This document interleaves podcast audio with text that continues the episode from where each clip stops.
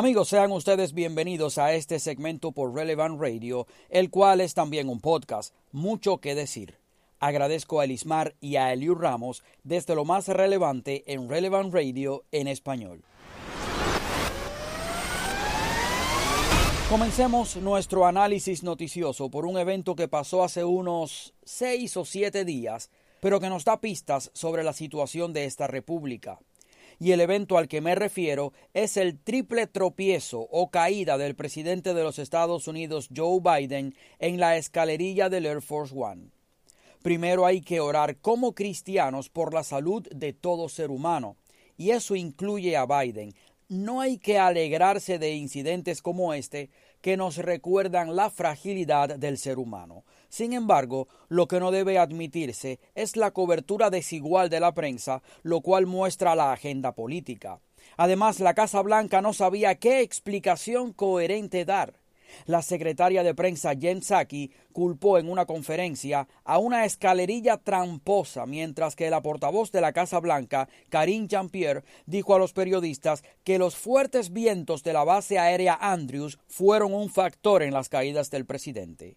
Es cierto que en este tiempo de Cuaresma y Semana Santa los vientos son más fuertes, pero ¿tan fuertes como para tumbar a un adulto? Por favor, no insulten mi inteligencia ni la de los oyentes. Y la prensa, sobre todo la prensa militante, porque hay que calificarla así, ¿cómo enfocó este incidente? Muy interesante. A los titulares de prensa me remito. Hay que tener un margen de comparación, ¿verdad? Pues se acuerdan cuando Trump bajó con dificultad, despacio y cuidadosamente una rampa inclinada en la Academia Militar de West Point, esto en junio del año pasado.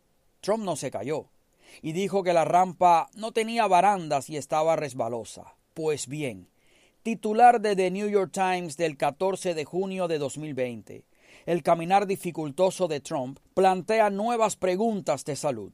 Trump's halting walk down ramp raises new health questions. Titular del 22 de junio de 2020 de The Washington Post. Trump cada vez más preocupado por defender su salud física y mental. Trump increasingly preoccupied with defending his physical and mental health. MSNBC, titular del 15 de junio de 2020. Comparecencia inestable provoca un nuevo escrutinio de la salud de Trump después de parecer luchar un poco con un vaso de agua y una rampa, la inestabilidad de Trump ha generado una nueva ronda de preguntas. Unsteady appearance prompts new scrutiny of Trump's health. Y estoy leyendo en español y en inglés para que vean que no me los invento. ¿Se acuerdan cuando CNN, además de todas las demás cadenas, organizaron paneles con analistas y médicos sobre posibles problemas neurológicos de Trump? Pues bien, el enfoque y la rigurosidad con esta administración súbitamente han cambiado. Ahora es un enfoque más optimista, más condescendiente, más humano. A los titulares me remito. Titular de Reuters del pasado 19 de marzo. La Casa Blanca dice que Biden está bien después de tropezar al abordar el Air Force One tropezar. White House says Biden doing fine after stumbling while boarding Air Force One. Titular de artículo de CNN del 19 de marzo. La Casa Blanca dice que Biden está 100% bien después de que tropezó al abordar el Air Force One. White House says Biden is 100% fine after he tripped boarding Air Force One. Y hasta una corresponsal de NBC, Mónica Alba, dijo que el tropiezo de Biden era un momento humano que le sucedió a un humano. Y hay que estar claros, cualquiera tropieza a cualquier edad. El punto preocupante para mí radica en la cobertura dispareja de la prensa injusta, la cual trata de ocultar o ignorar los problemas de Biden que ya venían increciendo desde la campaña política y se han mantenido. Me refiero a la aparente fragilidad, al caminar dubitativo, a los constantes errores a la hora de dar datos, incluso leídos desde un teleprompter que le cuesta trabajo leer. Me refiero a los episodios de desorientación, me refiero a los errores de juicio. Y no es que yo rechace a los ancianos, no rechazo a los ancianos con achaques o enfermedades, pero el punto es que la prensa quiere vender otra cosa, otra historia y el mundo está mirando. Biden dijo en fecha reciente que habían comprado 100 billones de vacunas de cada una en referencia a Pfizer y Moderna. Pero, ¿para qué harían falta 200 billones de vacunas si en el mundo hay aproximadamente 7 billones de seres humanos? Y esto por si Biden quisiera regalarle dosis a cada ser humano. En fin, que en medio de su alocución, y esto en cámara, se dio cuenta del error y dijo 200 millones de vacunas para una población de estadounidenses de un poco más de 300 millones. Pero unos segundos después volvió a equivocarse y dijo que todo esto era para vacunar a 300 americanos. 200 millones de dosis para 300 americanos. Y lo peor es que no bastó con dar este dato equivocado, sino que lo repitió. Después, hay que decir la verdad, lo arregló y lo dijo bien, pero esos errores no son ocasionales, sino constantes. Este es solo uno de los más recientes errores, los cuales la prensa ignora. ¿Recuerdan las veces en que Biden ha dicho presidenta a Harris, a Kamala Harris? ¿Se acuerdan cuando Biden llamó en una entrevista, y esto reciente, a Vladimir Putin de asesino? ¿Qué necesidad había de desatar un conflicto diplomático?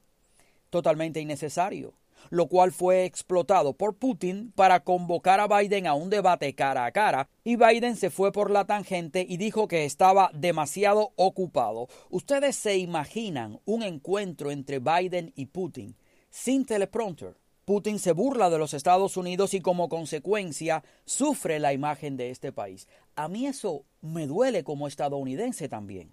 Otro punto que a mí me preocupa es que este gobierno, cuando menos, es una administración diferente con incógnitas. ¿No se han dado cuenta de que Biden no ha ofrecido el discurso del Estado de la Unión? Desde 1934 este mensaje ha sido pronunciado por el presidente en enero o en febrero. Actualmente es una tradición dar el discurso el último martes de enero o a principios de febrero. Y este discurso, que no es más que un informe, un reporte, cumple con el requisito del artículo 2, sección 3, cláusula 1 de la Constitución de los Estados Unidos, que tampoco es algo opcional. Creo que el discurso del Estado de la Unión implica tener a Biden leyendo un teleprompter mínimo durante 20 o 30 minutos, media hora y hasta 45 minutos. Esta situación, de cara a lo que hemos visto de Biden, potencialmente pudiera salirse de control. Dije al principio del comentario que no nos podemos alegrar de la enfermedad de un semejante, pues lo reitero, hay que orar mucho. La situación en la frontera sur está cada vez más complicada y caótica.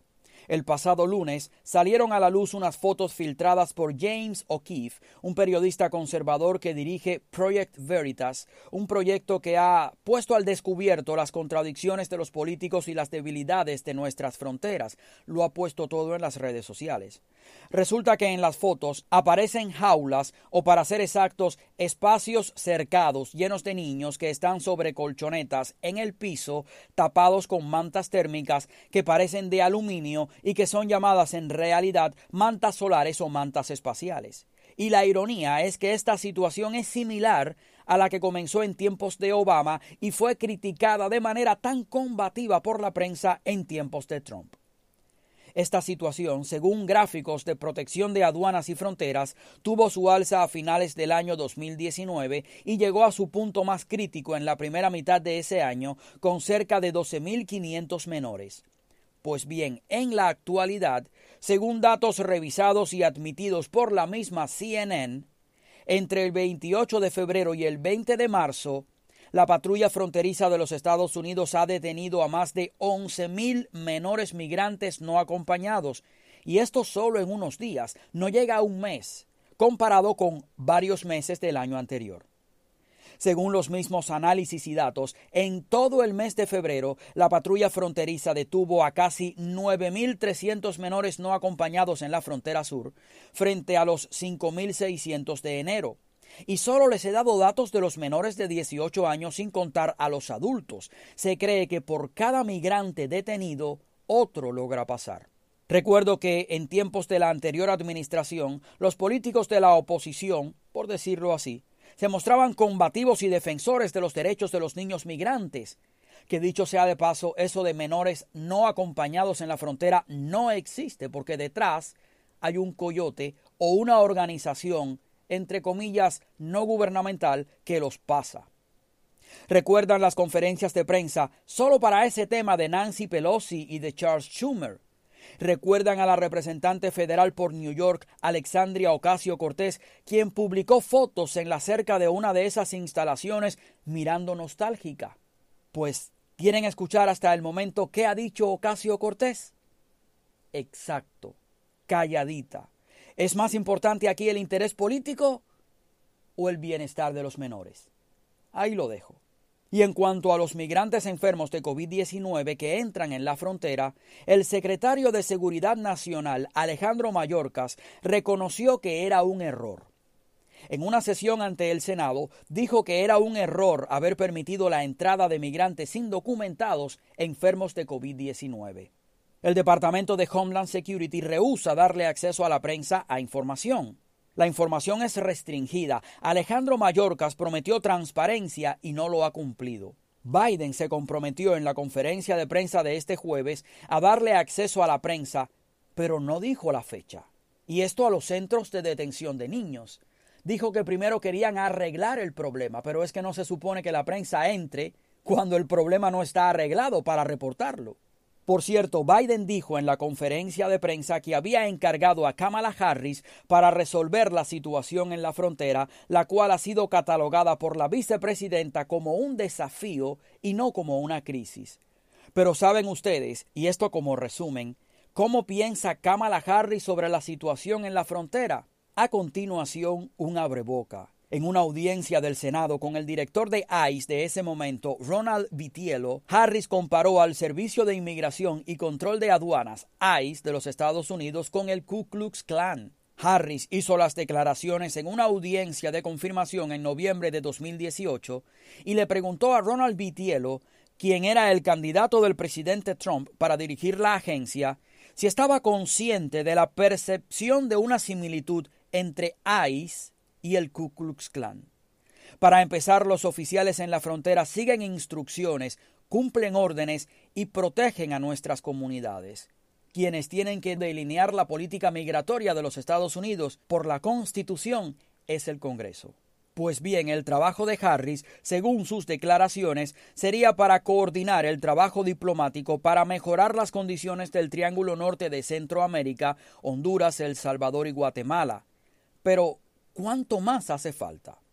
Sí, ¿cuánto más hace falta? Entre 2016 y 2021, el Congreso de los Estados Unidos asignó más de 3.6 mil millones de dólares para financiar la llamada estrategia de compromiso en Centroamérica.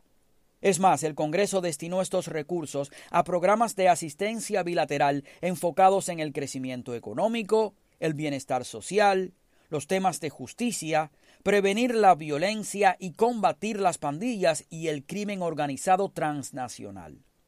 Solo para el año 2021, para este, el Congreso asignó 505.9 millones de dólares en asistencia a Centroamérica en su conjunto. Y cuando digo que el gobierno asigna dinero, es que lo estamos pagando usted y yo. Y esto no quita espacio para una solidaridad responsable, claro. Pero ¿Cuánta supervisión tenemos nosotros de ese dinero que se ha entregado? Estas son buenas preguntas, al menos para mí.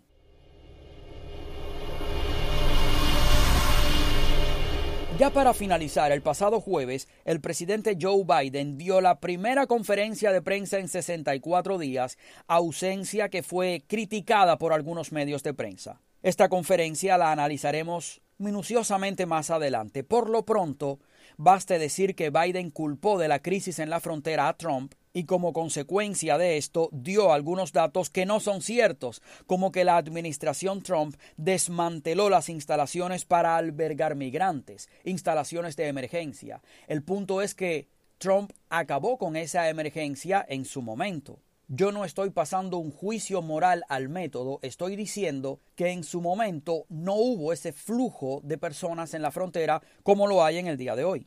La mayoría de las personas con las que he conversado notaron la falta de espontaneidad en la conferencia, como si todo estuviese coreografiado. Biden se vio perdido en varias oportunidades, con la mirada perdida, leyó de un papel algunas de las respuestas, así como los nombres de los periodistas, y su equipo seleccionó a los periodistas que podían preguntar quiénes fueron solo 10. No se preguntó ni sobre el COVID-19, ni sobre las armas de fuego, ni sobre la reapertura de las escuelas. Se habló, entre varios temas, sobre el proyecto de ley HR1 que transformaría las leyes electorales y acabaría con nuestro sistema electoral.